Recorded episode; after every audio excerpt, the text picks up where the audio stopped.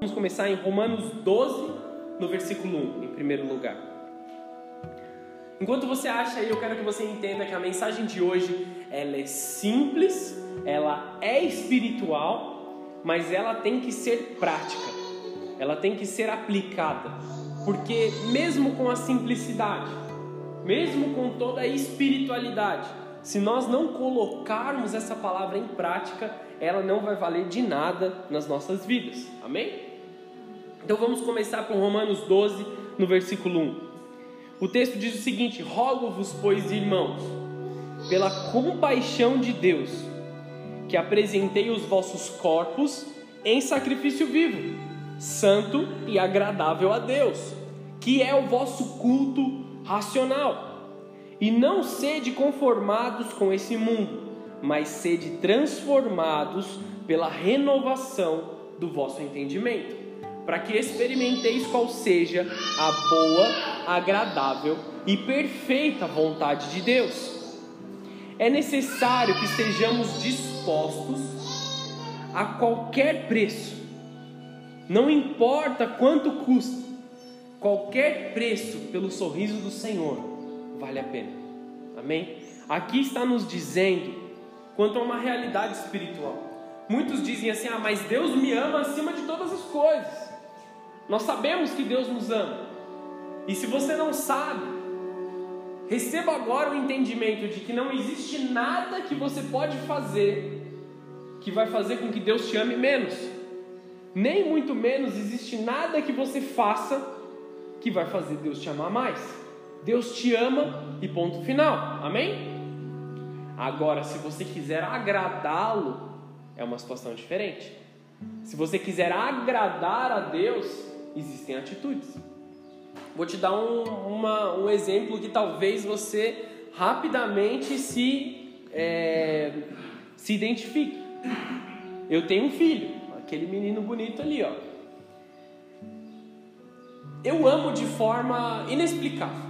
Eu não consigo explicar a forma com que eu amo essa criança que eu que na, nasceu eu já amava, entendeu? Um negócio assim doido.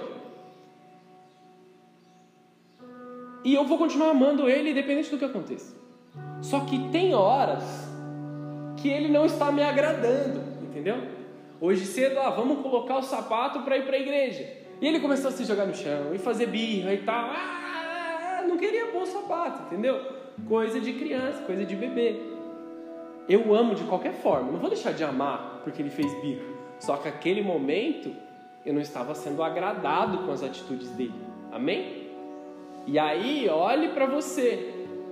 Deus vai te amar sempre. Mas e as suas atitudes? Tem agradado ao Senhor? Ou tem sido muito mais uma birra chorona por coisas que você gostaria de ter que você não tem?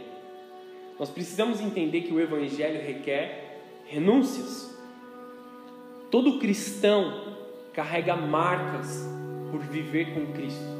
Todo cristão carrega cicatrizes ou carrega algum tipo de, de marca por ter aberto mão de algo para estar com Cristo. Amém?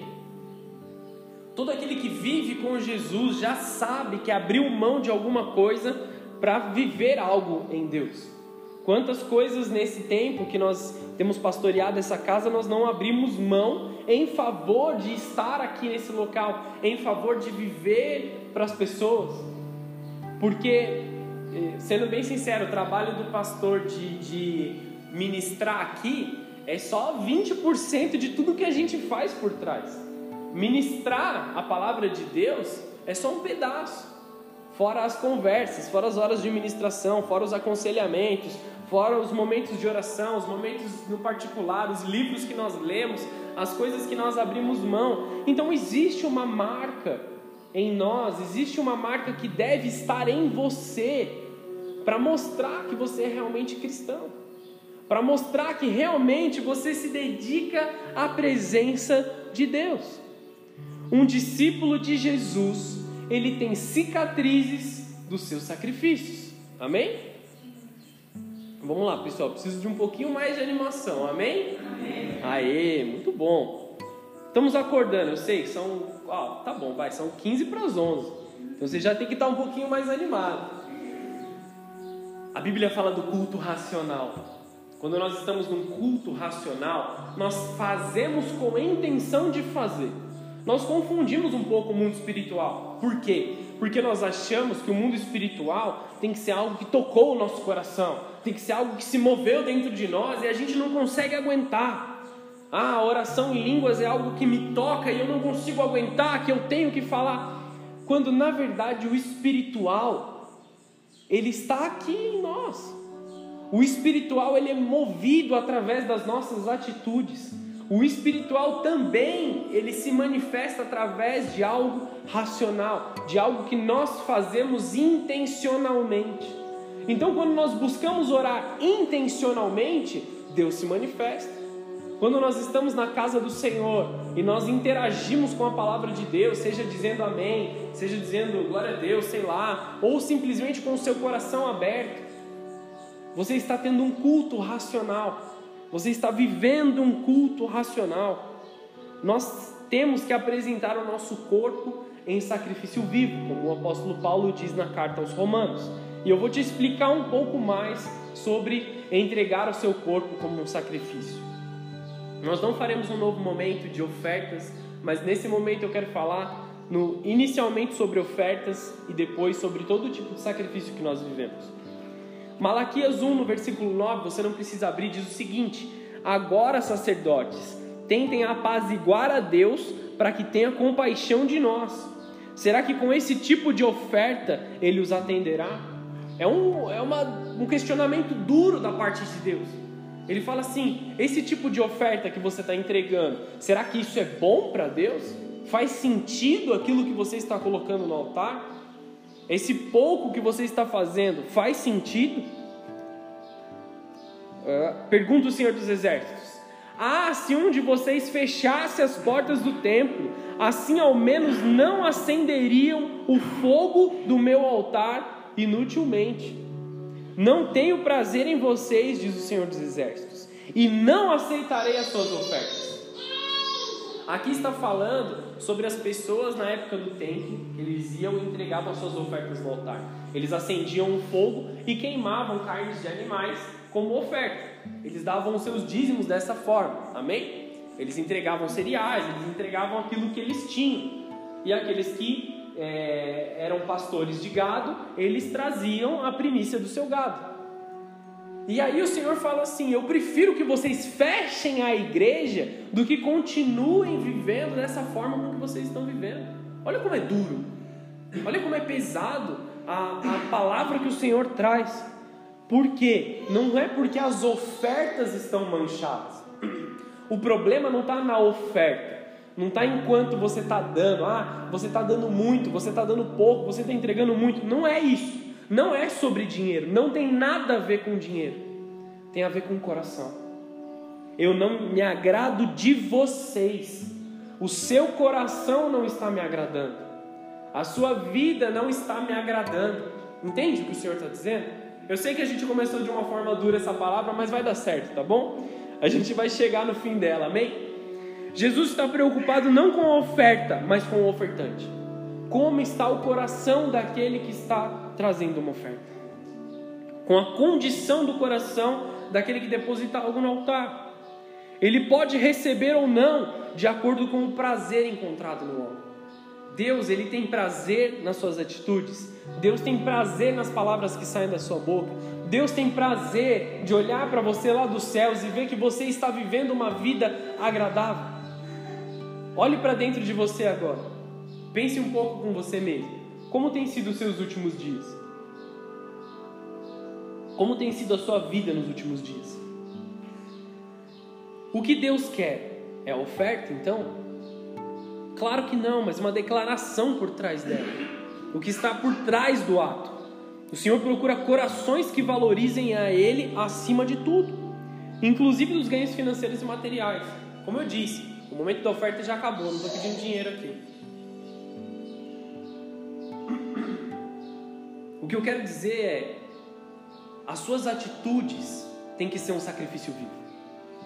Quando você coloca as coisas em cima das pessoas, as suas atitudes não estão sendo de um sacrifício vivo. quando você não sabe abrir mão de você mesmo para simplesmente olhar para a pessoa que você diz que você ama e pedir desculpa, você está orgulhoso demais. Você está se preocupando demais com você e muito pouco com o seu próximo. Na palavra passada nós falamos sobre o valor do ouro nos céus.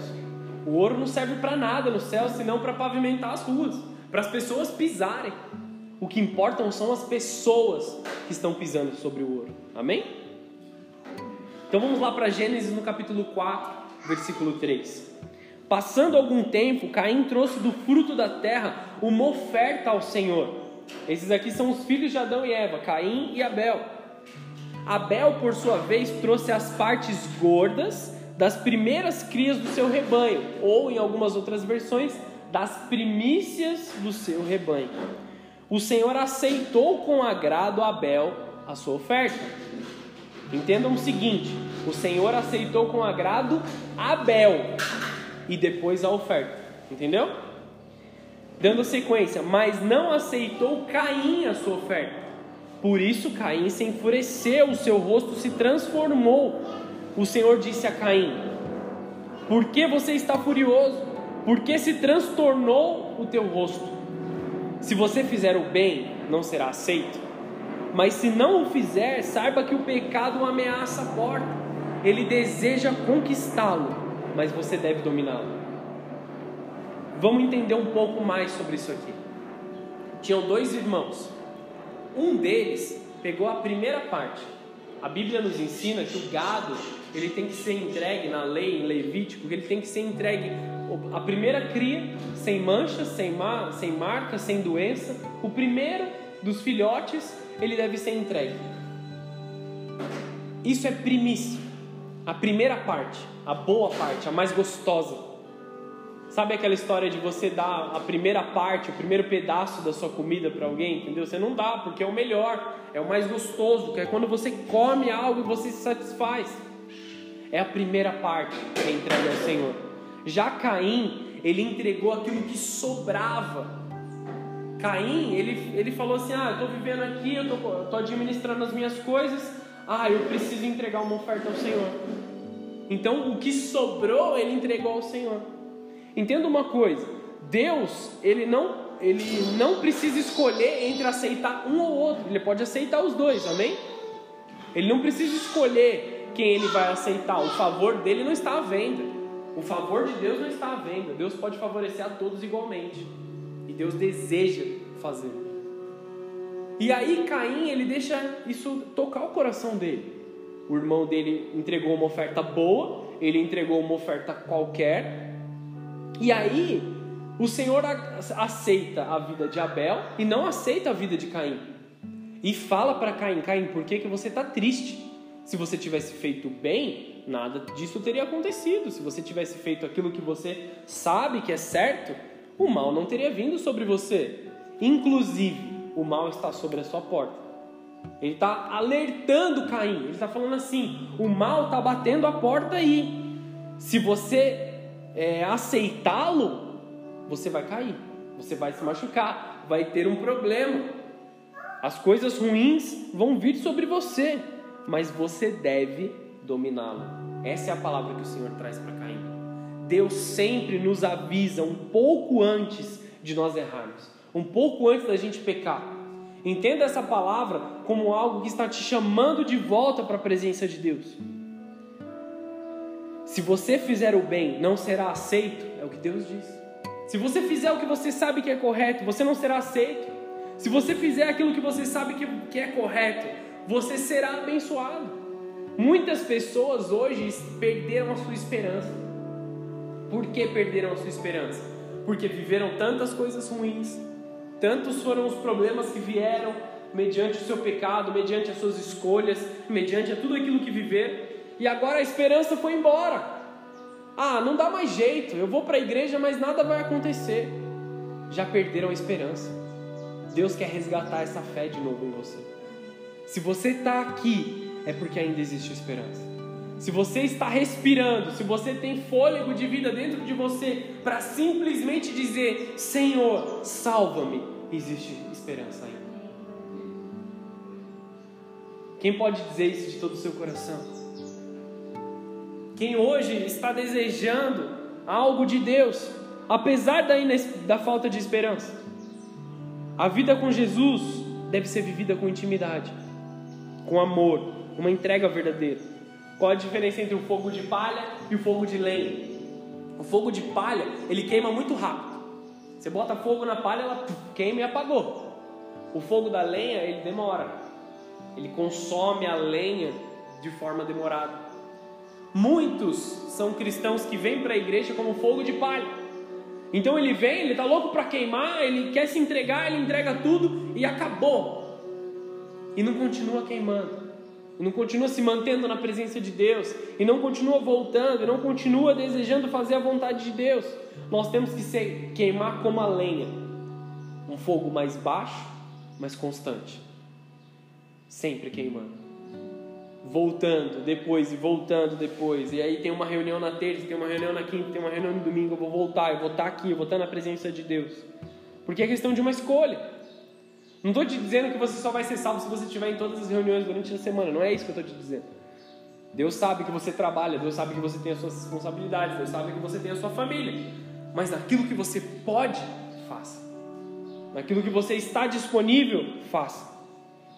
Deus nos promete muitas coisas na presença de Deus. Estando em Deus, vivendo com Deus, Deus nos promete diversas coisas.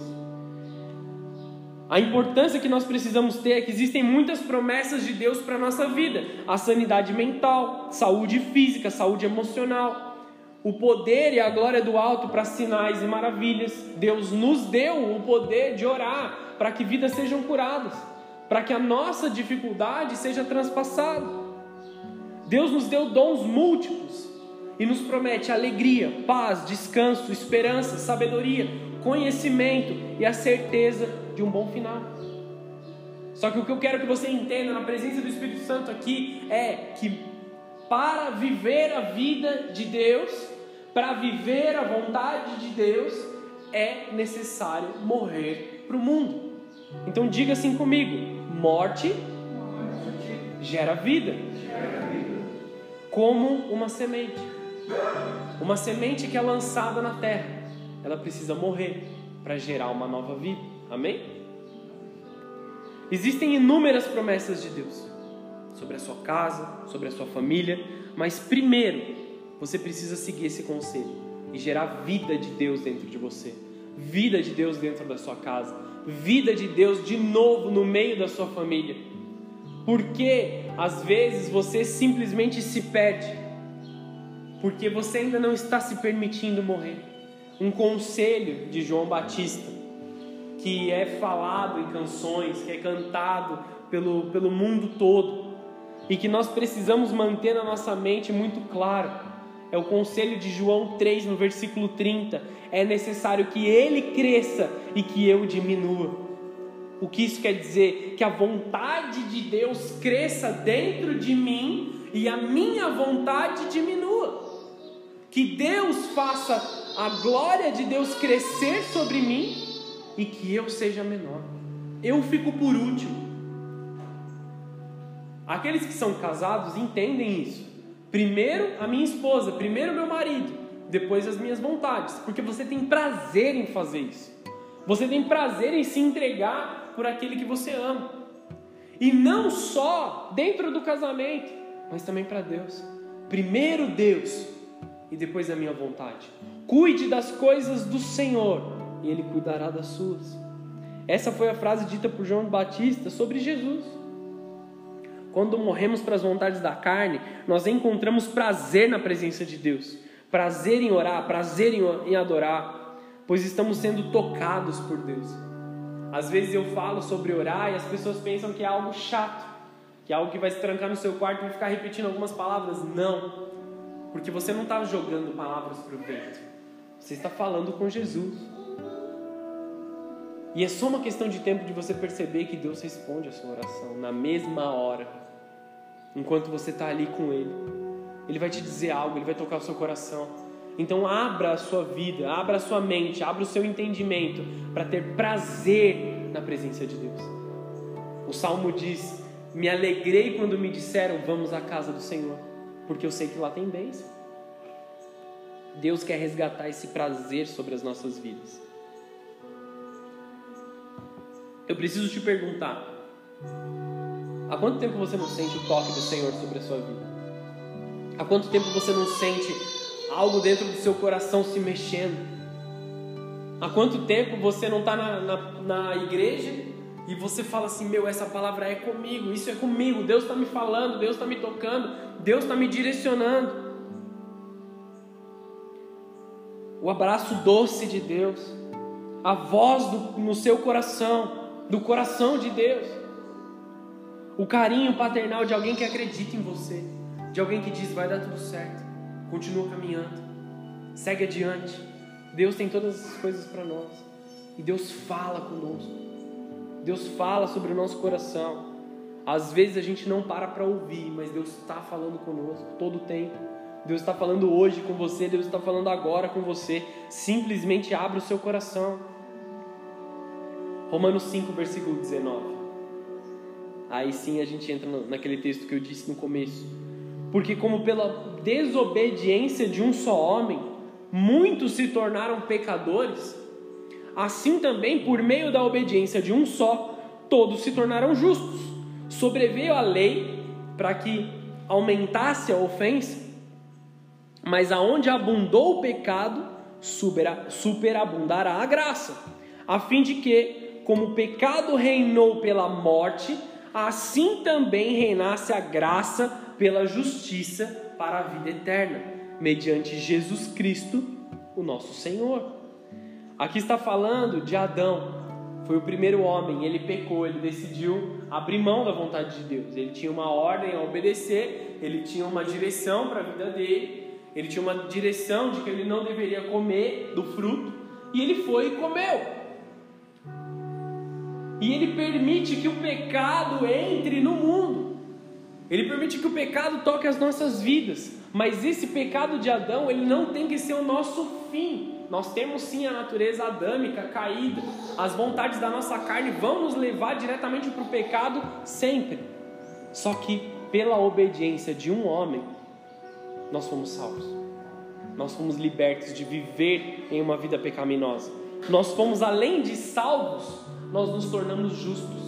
Porque estar com Cristo quer dizer que nós não somos considerados pecadores. Porque Cristo nos justificou. É como se você tivesse uma dívida ou como se você tivesse algum problema na justiça e aí Jesus, o seu advogado, que morreu por você, que pagou o preço por você, ele diz o seguinte: não é necessário que ele pague mais nada, porque eu já paguei. Então você sai de lá sem dívida. Você sai de lá sem dívida. Você sai de lá sem é, nada que te impeça de viver uma vida satisfatória, porque tudo foi pago por você. Amém? Vocês estão me entendendo? O homem que vive em pecado, ele não está próximo de Deus e ele não é filho de Deus. Muitas pessoas erroneamente dizem: Ah, eu também sou filho de Deus. Eu também sou filho de Deus, porque quer descansar, às vezes, do trabalho, né? Alguém está falando assim, ah, tem que trabalhar, tem que trabalhar, o cara levanta assim e fala, eu também sou filho de Deus. Só que se você não obedece ao Senhor, se você não caminha com o Senhor, você não tem o direito de se chamar filho de Deus. Os filhos são aqueles que fazem a vontade do Pai. É isso que a Bíblia diz. Muitos erroneamente estão se chamando de filhos de Deus, desejando ser filho de Deus mas eu estou te ensinando o caminho para que você seja um verdadeiro filho de Deus. O filho de Deus faz a vontade do Pai. O filho de Deus obedece o Pai. Porque senão são filhos das trevas. Aonde existe o pecado, superabundará a graça. Isso é uma promessa de Deus. Se houve pecado sobre a sua vida, se houve destruição sobre a sua vida, a graça será muito maior. Se, se diz pelas igrejas que aqueles que eram muito loucos no mundo, aqueles que faziam coisas doidas no mundo, são os mais relevantes dentro da igreja. São os que fazem mais coisas para Deus. São aqueles que se entregam mais. Sabe por quê? Porque quem muito foi perdoado, muito ama o Senhor. Aquele que sabe o quanto de coisa errada fez, aquele que reconhece o quanto de coisa errada fez, sabe o quanto Deus pode fazer muito mais do que nós podemos entender com os nossos olhos ou falar com a nossa própria boca. Das bocas que saíam morte, a partir de hoje passarão a sair vida. Se do seu coração habitam desejos de vingança, não falei tudo errado. Se dentro do seu coração habitam desejos de vingança, habitam desejos de, de destruição, habitam desejos de, de morte, Deus está transformando tudo isso em vida agora. Enquanto você ouve essas palavras, enquanto o Espírito Santo vai tocando o seu coração, enquanto você está ouvindo a palavra do Senhor, toda dúvida está sendo removida de dentro de você, toda tristeza do passado, toda dor, ela está sendo removida agora em nome de Jesus. Vou te contar só um contexto, tá bom? A Bíblia, ela não foi escrita com capítulos e versículos, ela não tinha essa divisão, amém? Ela foi, isso foi criado depois pelo homem. A carta para os romanos, ela não tinha capítulo 1, capítulo 2, capítulo 3. A carta aos romanos, ela foi uma única carta, escrita pelo apóstolo Paulo, endereçada para a igreja que estava em Roma. Então o texto não acaba no último versículo do capítulo 5, mas ele continua no versículo 6, no capítulo 6. É uma única carta, é um único só entendimento. Então, em Romanos 6:1 ele diz assim: "Que diremos, pois? Permaneceremos no pecado para que a graça seja maior? De modo nenhum.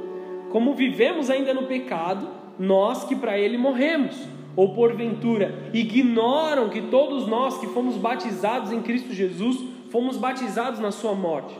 Fomos, pois, sepultados com ele na morte pelo batismo para que, como Cristo foi ressuscitado dentre os mortos pela glória do Pai, assim também andemos nós em novidade de vida. Porque se fomos unidos com Ele na semelhança da Sua morte, certamente seremos também na semelhança da Sua ressurreição. Sabendo isto, que foi crucificado com Ele o nosso velho homem, para que o corpo do pecado seja destruído e não sirvamos o pecado como escravos, porquanto quem morreu está justificado no pecado. Aqui fala como que a gente tem que morrer. Eu estou falando de morrer não quer dizer que você vai pegar uma arma e vai se matar, pelo amor de Deus. Se você está pensando nisso hoje, se você tem pensamentos de morte, em que você quer acabar com a sua própria vida, Deus está dizendo uma forma de você transformar toda a sua vida morrendo para o mundo. Jesus ele diz aqui, através do apóstolo Paulo, aqueles que morreram com ele no batismo. Existe uma uma declaração do ser humano para Deus. Uma vez o, a gente estava conversando na célula e o Mário comentou assim: é como se fosse um pedido de casamento para Deus, como se fosse um algo que faz você realmente fazer parte da igreja. Não que você não faça parte da igreja hoje, tá bom? Mas algo que é uma declaração de amor a Deus diante de todos aqueles que estiverem lá para ver. É o batismo. É um simbolismo de que você foi sepultado como Cristo foi sepultado, de que você morreu como Cristo morreu e nas águas, naquele mesmo local, você ressuscitou com Cristo uma nova pessoa, uma nova criatura, uma nova vida. Assim também andemos nós em novidade de vida, é o que o texto diz. Quando nós declaramos ao Senhor, através do batismo, que nós morremos, que nós não desejamos mais as coisas do mundo, nós temos acesso a um novo nível de glória, um novo nível de salvação, a um novo acesso da presença de Deus sobre nós, aonde toda tristeza ela foi embora. E você não precisa fazer isso sozinho. Muitos dizem assim: "Ah, eu vou me batizar quando eu me sentir pronto. Ah, talvez isso aquilo na minha vida tenha que mudar antes". Pode ser que sim, pode ser que o Espírito Santo esteja te direcionando a isso. Mas o batismo é o primeiro passo para que você mergulhe mesmo na presença de Deus de forma completa, você se batiza. O batismo simboliza a morte. É um ato que demonstra que a partir de agora a sua vida é de Jesus. Você se entregou completamente. E aí, sem volta. Aí é sem volta. Porque aquele que olha para trás, a própria Bíblia diz, ele não é digno de, de uma vida com Deus. Ah, mas eu caí, eu errei, eu estava na presença de Deus e, e os vícios foram maiores do que eu, ou o roubo foi maior do que eu, a tristeza foi maior do que eu, e agora? Já era? Não tem mais esperança para mim? Não. O mesmo Deus que te perdoou continua te perdoando. Basta que você caminhe com Ele. Basta que você viva com Ele. Ah, preciso me batizar de novo? Não, não precisa se batizar de novo. É um batismo só. É uma morte só. Entenda uma coisa. Também falando sobre batismo, mas sobre tudo que você vai viver, tá bom? Existe algo que é a providência divina. Nada do que Deus pede para que a gente faça, Ele dá a direção para a gente fazer sozinho. Por exemplo, no versículo 7. Não, no versículo 6. Sabendo isso, que aquele que foi crucificado com Ele, o nosso velho homem, para que o corpo do pecado seja destruído e não sirvamos o pecado como escravos. Tudo aquilo que nos vence nos, nos escraviza. Se você não consegue vencer as drogas, quer dizer que você é escravo das drogas. Se você não consegue vencer a bebida, quer dizer que você é escravo da bebida. Se você não consegue vencer o cigarro, quer dizer que você é escravo do cigarro. Se você não consegue ficar sem um doce, você é escravo do seu doce. Se você não consegue passar um dia sem brigar com alguém, você é escravo da ira. Amém? Entenderam? Tudo é pecado, beleza? Tudo te escraviza. Só que em Cristo, através da presença de Deus, através da glória de Deus, o seu pecado é destruído. Amém? Achei que alguém ia pular no teto, grudar no teto. O seu pecado é destruído pela glória de Deus. Pouquinho melhor, médio melhor. Uma das coisas que Deus tem me pedido nos últimos dias é falar sobre o medo, falar sobre a dúvida e quebrar esse conceito de medo ou qualquer sentimento aí que tenha a habilidade de paralisar. Eu tenho refletido muito sobre a questão que é ignorada, que é ignorada pela igreja, a providência de Deus. A gente sabe o que a gente tem que fazer, a gente sabe pelo caminho que a gente tem que andar, mas a gente não consegue andar porque a gente tenta com a força do nosso próprio braço. Êxodo 3,12 diz o seguinte: Eu estarei com você, Deus estará com você. Hebreus 13,5 diz: Nunca os deixarei, nunca os abandonarei. Mateus 28, versículo 19, Jesus está nos enviando, ele fala assim: ó, portanto, vão e façam discípulos de todas as nações, batizando-os em nome do Pai, do Filho e do Espírito Santo, ensinando-os a obedecer tudo o que lhes ordenei. Esse aqui é o mandamento, isso aqui é o que Deus está mandando a gente fazer. E aí ele complementa com a maior de todas as providências: Eu estarei sempre com vocês até o fim dos tempos até a consumação dos séculos, até que o Senhor venha nos buscar nos céus, Ele estará conosco. Então, do que nós temos que ter medo? Qual é a dificuldade de viver aquilo que nós temos que viver? Se Deus está conosco, se Ele que nos auxilia, nada do que Jesus te pediu para fazer, Ele deseja que você faça sozinho. Ou Ele vai colocar um irmão no seu caminho para te ajudar, ou Ele vai colocar uma figura paterna, talvez um pastor, sobre a sua vida para te ajudar, para te levar a um lugar mais alto, ou o próprio Espírito Santo vai te capacitar com sabedoria, com poder, com glória, com ciência, tirando de dentro de você toda a vontade de pecar. Entenda isso. Vou falar de novo. Tudo o que Deus te pede para fazer, Ele está com você para fazer junto. Ele é o seu, o seu sócio em todas as coisas. Olhe para o Espírito Santo como uma pessoa, como seu sócio em todas as coisas que são da vontade de Deus. Amém? Deus nos pede para orar porque Ele tem total intenção em responder as nossas orações. Deus nos pede para clamar porque Ele tem a intenção de nos livrar do mal. Deus nos pede para meditar na palavra porque Ele tem total intenção em falar conosco através da palavra, nos revelar algo, nos ensinar algo. Jesus está aí para você. Toda a responsabilidade que te é proposta em Deus caminha junto com a providência. Se existe algum tipo de responsabilidade, se existe alguma coisa que você tem que fazer, a providência de Deus te acompanha. Uma das palavras que foi colocada sobre as nossas vidas nesse tempo é que haveriam recursos dos céus para que nós conquistemos lugares mais altos. Os recursos dos céus estão vindo. Você também pode ser um recurso. Eu não estou falando de dinheiro, estou falando de pessoas.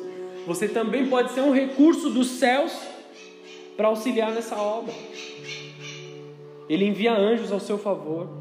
Ele envia os outros filhos dele, pessoas para te auxiliar, pessoas para te guiar, pessoas para te estender a mão, pessoas para ouvir o seu choro também, pessoas para rir junto com você.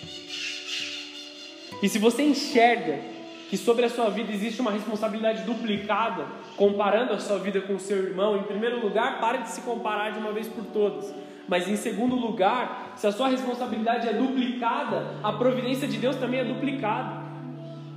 Se para fazer a minha missão precisa de um anjo, para fazer a sua precisa de dois, Deus vai enviar dois. Não existe um limite de provisão de Deus, Deus é infinito. Na verdade, é eterno, porque ele sempre existiu. Deus, ele é uma fonte inesgotável de glória. É inesgotável, não existe como falar assim, Deus, se existir um tempo na sua agenda que eu possa ter o pão de hoje, eu sei que tem muita gente tendo fome na África, eu sei que a situação no Haiti está complicada, mas se sobrar um pouco, eu preciso do pão para minha vida. Deus se importa muito com a vida daqueles outros, assim como Deus se importa com a sua vida. Deus é uma fonte inesgotável. Não existe uma fila de atendimento de Deus. Esquece essas coisas. Você não está na fila de atendimento de Deus, você é filho de Deus. Você pode ir até Deus a todo momento. E qual foi o caráter da obediência de Cristo que eu disse que te salvou? Filipenses 2,8: A si mesmo se humilhou, tornando-se obediente até a morte e morte de cruz.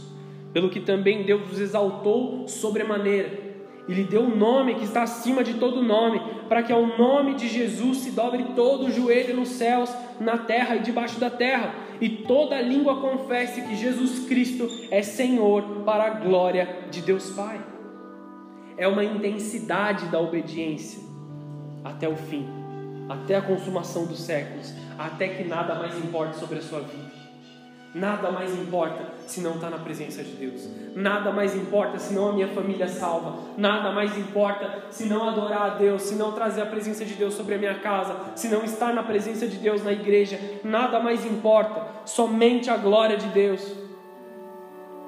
A obediência até a morte do eu, das vontades particulares, do egoísmo, do prazer próprio, em detrimento do próximo. Muitos hoje em dia estão preocupados muito mais com o seu umbigo muito mais com aquilo que vão ter de prazer, e aí não estão nem aí para o seu próximo.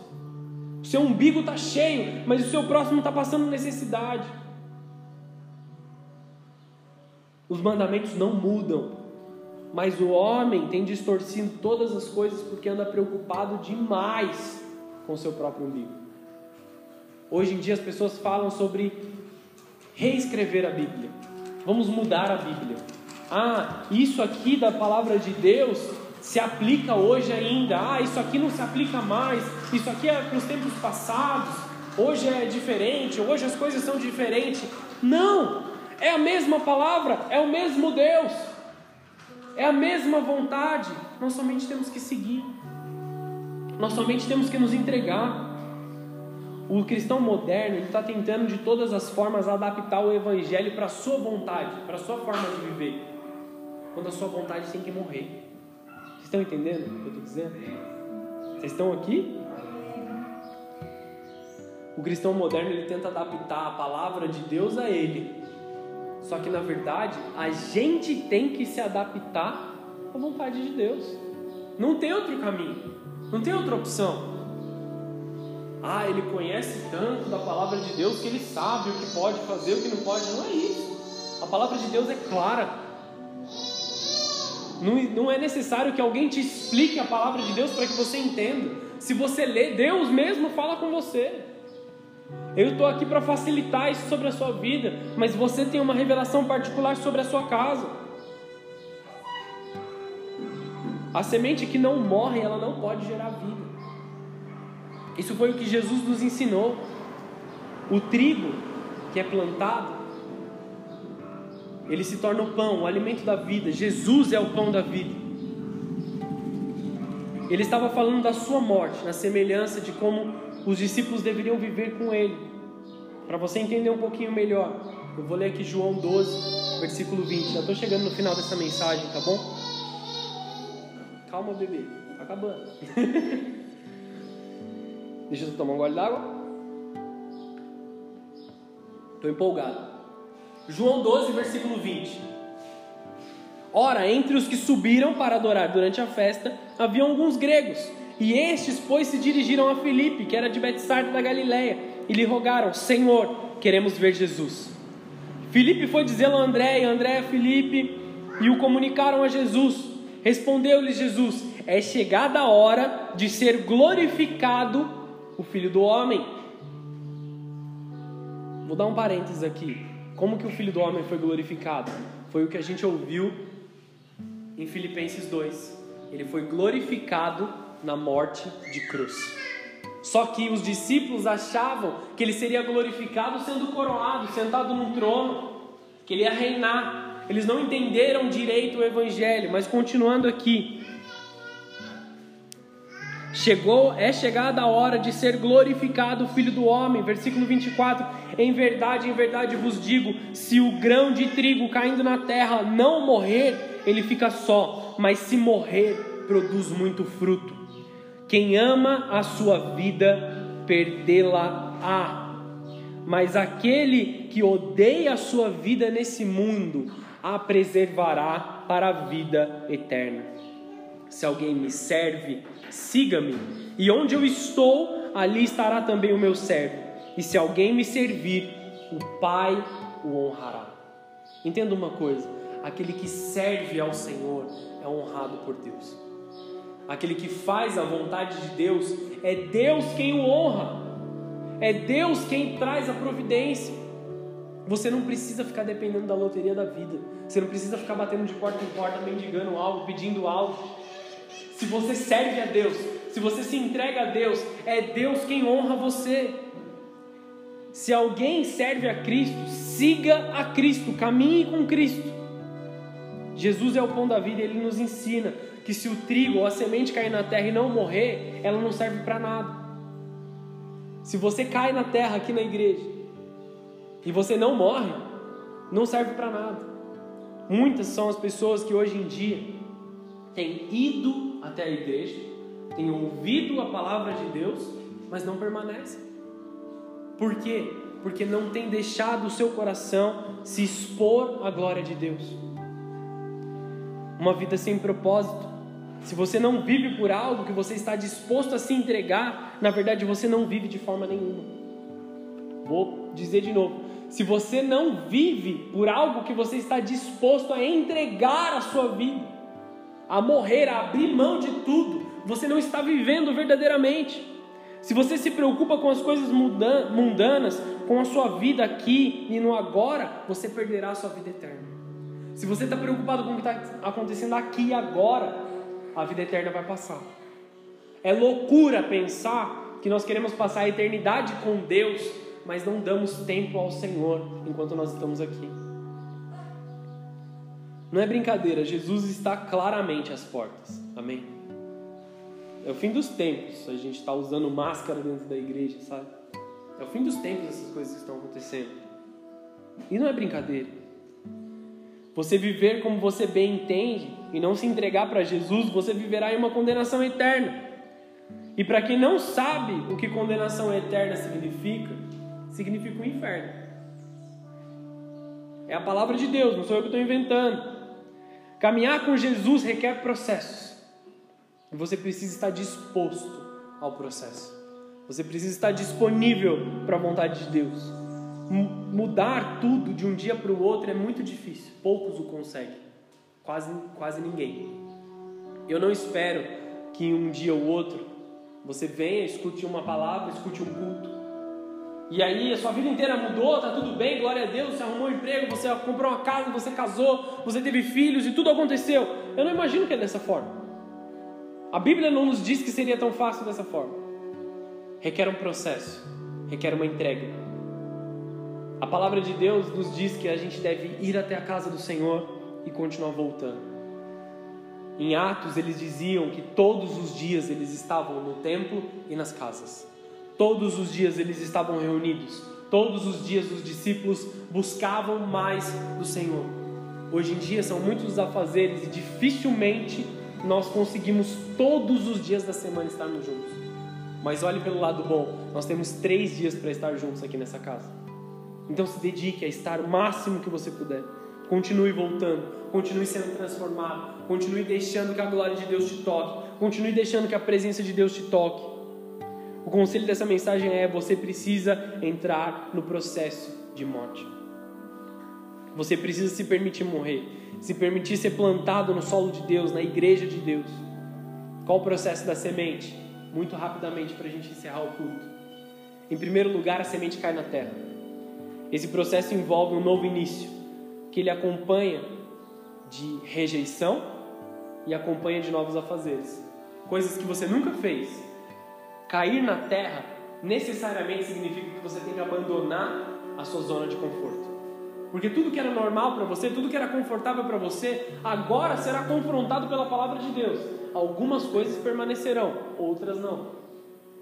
E também é acompanhado de rejeição.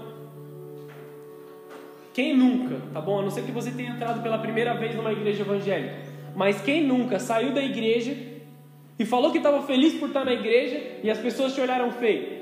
Quem nunca aconteceu aí? Levanta a mão. Eu não posso levantar. Quem nunca teve uma frustração? Quem nunca foi rejeitado por dizer, ah, agora eu estou na igreja? Quem nunca ouviu uma, uma piadinha ou alguma coisa acontecendo? Ouvi várias, sei quase todas. A rejeição interrompe relaciona os relacionamentos horizontais com um propósito. A rejeição talvez interrompa o relacionamento que você tem com as pessoas que estão ao seu redor, mas ele tem um propósito: te ligar com Deus, te dar um relacionamento vertical sólido. Então você para de ouvir e falar com algumas pessoas que trariam mal sobre a sua vida e você aprende a se relacionar com o Pai. Amém? O processo de queda na terra gera em nós humildade. Humildade é o manto mais nobre que alguém pode usar. São as roupas mais belas que alguém pode usar. É a humildade. Quanto mais humilde, mais parecido nós somos com Jesus. Aqueles que têm julgado saber demais, acham que sabe tudo de todos, perderam seu caminho de humildade. Volta, cai na terra de novo. Morre de novo. Volta para a terra. Volta para a semente. Volta a ser uma semente que vai morrer. Quando a semente morre, a semente, quando, desculpa, quando a semente cai na terra, ela é escondida pela terra. Porque quando é plantada uma semente, você precisa esconder ela com terra. Ser escondido na terra é o desenvolvimento da nossa intimidade com Deus, porque Deus costuma nos tratar sempre no, no escuro e no silêncio. Quando todas as outras vozes se calam, quando o seu coração já se cala, quando a sua vontade já se calou, aí Deus começa a falar mais alto. Não que Deus não falasse, mas é porque você não estava ouvindo antes. Então, nós aprendemos sobre o não. Quando nós estamos escondidos na terra, nós aprendemos a dizer não. Quem estava aqui no NV quinta-feira sabe do que eu estou dizendo. Você aprende a dizer o não. Não para os lugares em que Deus não se manifesta, não para as pessoas que te arrastam para os lugares errados, não para as atitudes da vida passada e não para a vontade que só beneficia o seu próprio umbigo. Aquele que te vê em secreto te recompensa publicamente.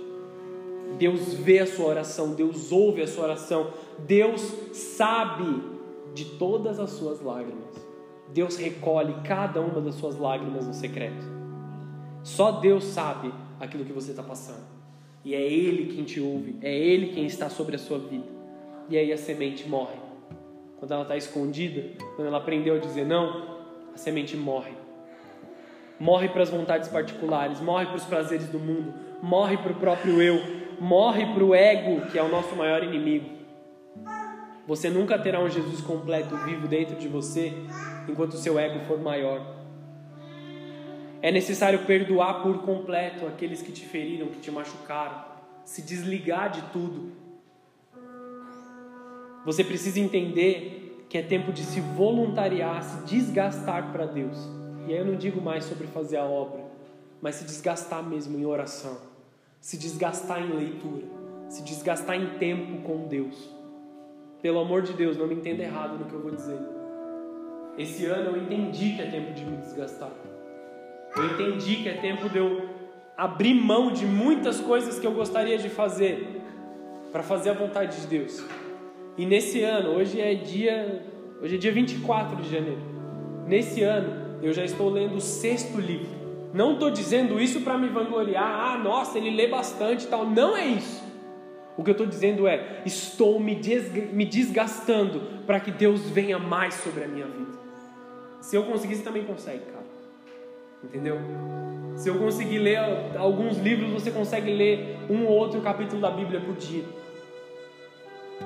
Você precisa se desgastar na presença de Deus. Você precisa orar mais, você precisa buscar mais. É um tempo em que Deus quer se manifestar na sua vida, em favor do próximo também. Então, você se tornará uma nova muda. Você vai gerar vida. E essa nova muda vai gerar frutos, frutos que permanecem. Pessoas que se converteram porque você foi o motivo. Não existe maior alegria na parte de Deus de você ser o motivo da salvação de outras pessoas. Amém? Quando você morre, outras vidas são salvas através de você. Se a sua vontade morrer, outras pessoas serão salvas através da sua entrega. Outras pessoas serão salvas através do seu coração. Outras, vou, dizer uma frase para você marcar na sua mente, a gente poder encerrar a mensagem de hoje. Seja o motivo que alguém quer conhecer a Jesus. Amém? Vamos fechar os nossos olhos, abaixar a cabeça.